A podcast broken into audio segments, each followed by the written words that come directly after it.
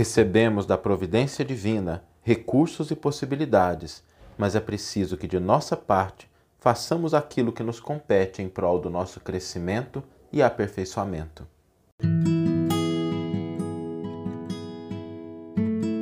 Você está ouvindo o podcast O Evangelho por Emmanuel, um podcast dedicado à interpretação e ao estudo da Boa Nova de Jesus através da contribuição do benfeitor Emmanuel. Olá, meus amigos, olá, minhas amigas, sejam todos muito bem-vindos a esse momento especial, rápido, em que nós abrimos um espaço na nossa mente, no nosso coração para uma mensagem do Evangelho de Jesus e um comentário de Emmanuel que nos auxilia a entender e a praticar os ensinos do Cristo. E hoje nós vamos refletir sobre o que compete a cada um de nós no processo de crescimento e aperfeiçoamento.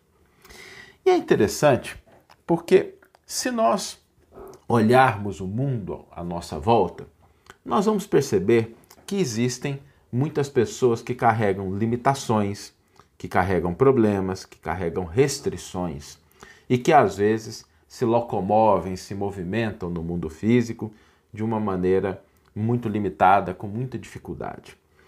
Quando essas limitações são físicas, quando elas dizem respeito a problemas do corpo físico, a gente identifica isso com muita clareza. É fácil a gente observar uma pessoa que tem limitações em relação à área da visão, da audição, do próprio corpo físico, a gente percebe isso. Agora, quando essas limitações, elas são de natureza moral, elas são de natureza espiritual, é mais difícil a gente identificar essas coisas. Sobretudo porque às vezes nós padecemos na nossa sociedade de uma problemática grave de normose.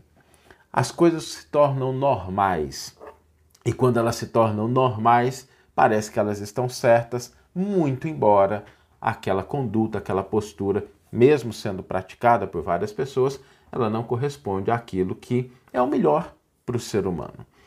E é importante a gente se lembrar de que nós estamos na Terra, nós viemos aqui nesse curto espaço de tempo 70, 80, 90, 100, 110 anos passam muito rápido.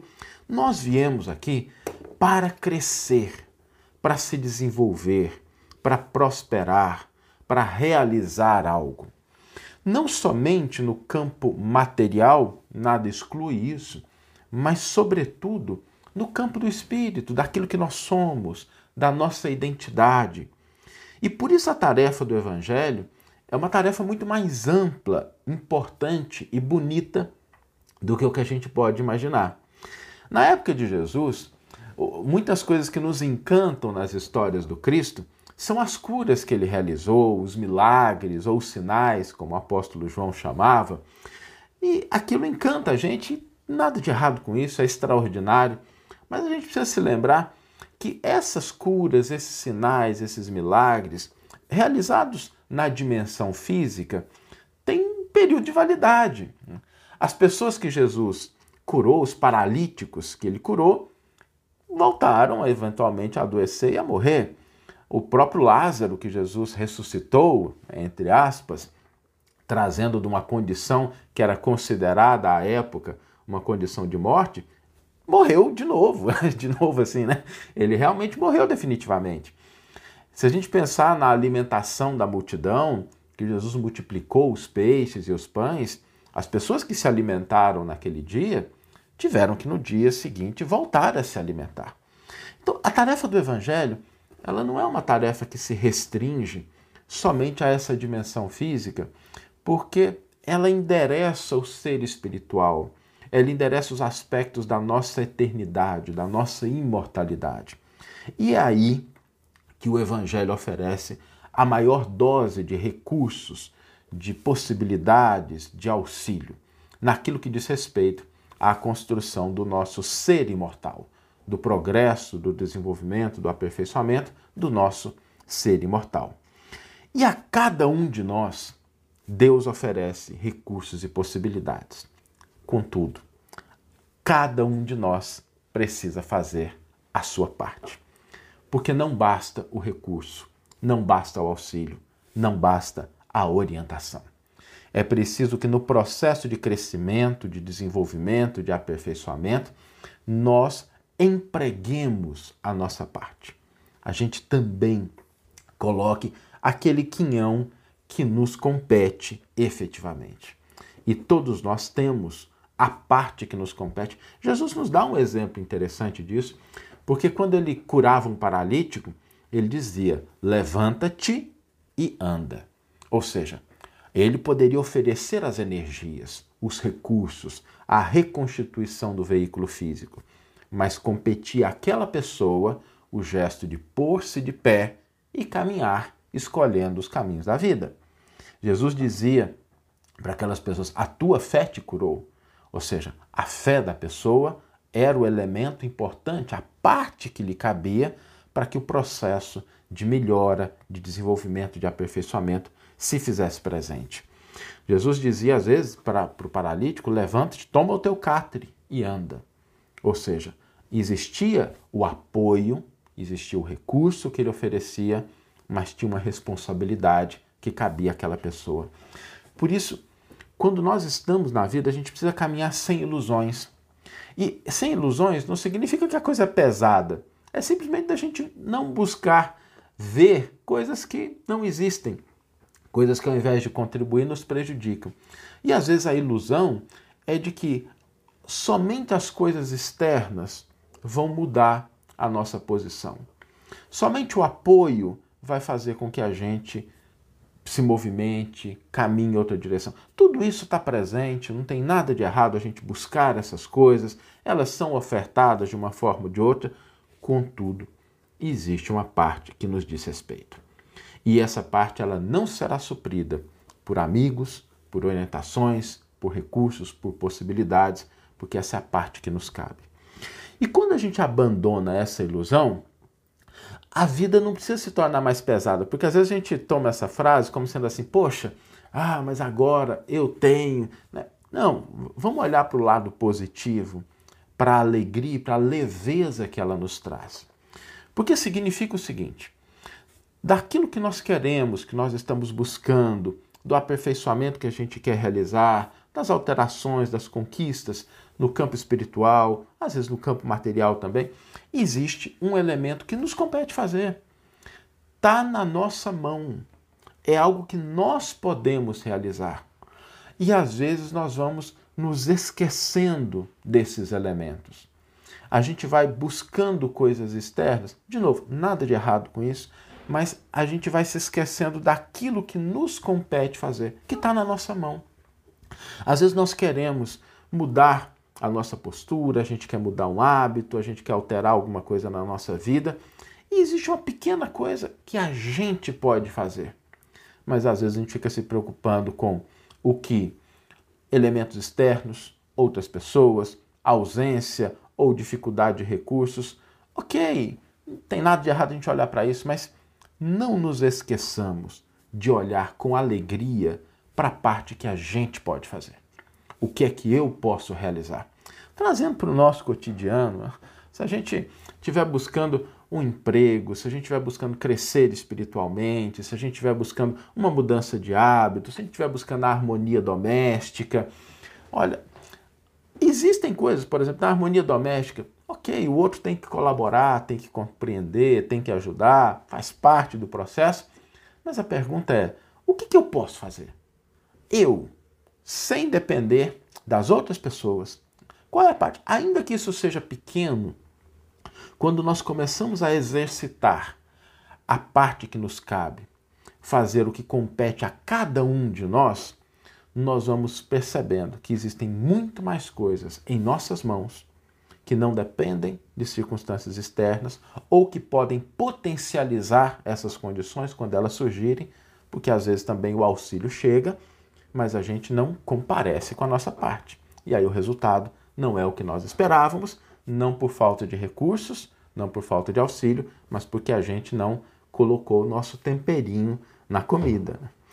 Por isso, pensemos sempre no que compete a cada um com alegria, entendendo que, do ponto de vista da misericórdia divina, não faltam recursos, não faltam possibilidades, não falta apoio.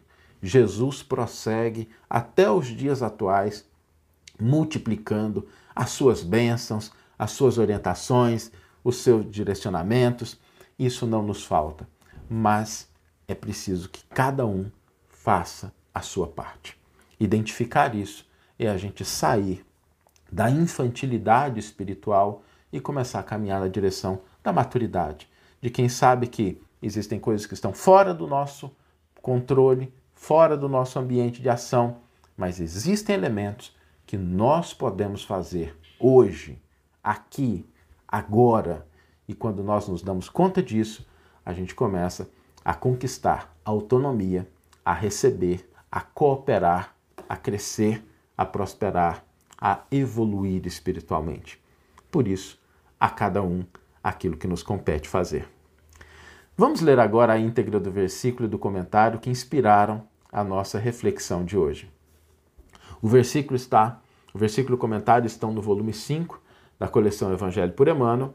É um comentário a Atos dos Apóstolos 14, 10. E o versículo nos traz uma parte, Emmanuel comenta uma parte do versículo.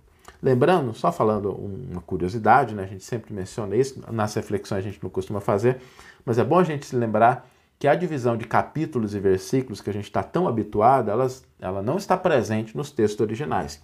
Isso foi feito depois, os textos originais eram textos corridos, capítulos e versículos são invenções recentes para facilitar a leitura, mas eles não estão presentes nos textos originais, por isso Emmanuel às vezes pega um pedacinho daquilo que a gente chama de versículo e analisa só aquilo e não tem nenhum problema com isso.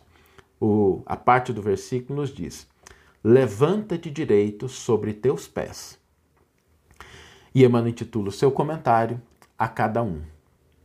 De modo geral, quando encarnados no mundo físico, apenas enxergamos os aleijados do corpo, os que perderam o equilíbrio corporal, os que se arrastam penosamente no solo, suportando escabrosos defeitos não possuímos suficiente visão para identificar os doentes do espírito, os coxos do pensamento, os aniquilados do coração.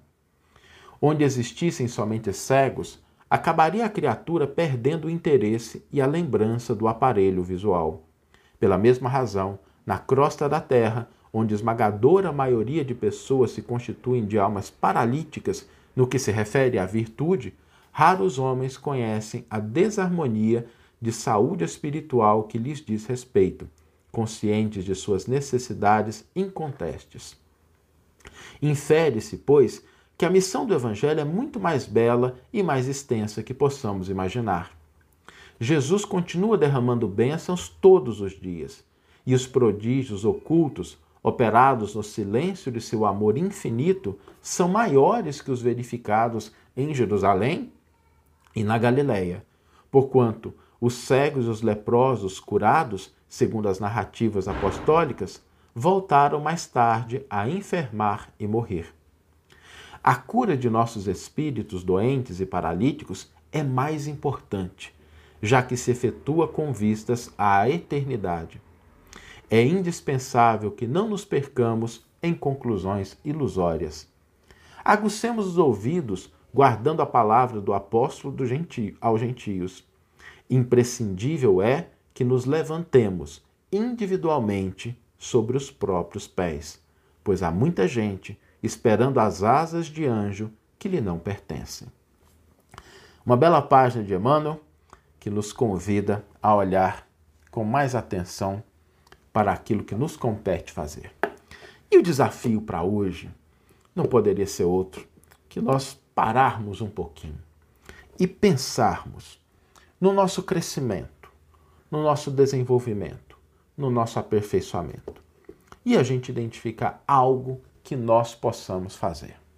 Algo que está nas nossas mãos, algo que a gente não depende de ninguém, algo que, se vier com auxílio, ótimo, então, mas é aquilo que nós podemos fazer.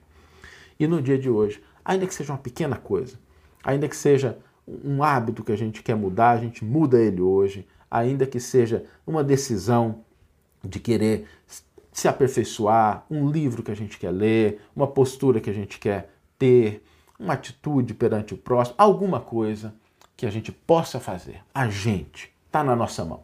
não é algo que depende de outras pessoas, não é algo que depende de recursos. Hoje nós vamos fazer uma pequenina parte daquilo que nos compete e um ponto importante, nós vamos nos alegrar com essa parte realizada. A hora que a gente realizar, vamos dar um tapinha nas costas, ainda que seja individualmente, e valorizar essa nossa conquista de termos feito a parte que nos cabe. E a frase para ficar na nossa mente, trazemos sempre também uma frase para que nós possamos, durante o dia, naqueles momentos em que a gente está disperso, que a gente quer voltar o nosso pensamento para um equilíbrio maior, uma frase que a gente possa direcioná-lo. A frase é: imprescindível é que nos levantemos individualmente sobre os próprios pés. Imprescindível é que nos levantemos individualmente sobre os próprios pés.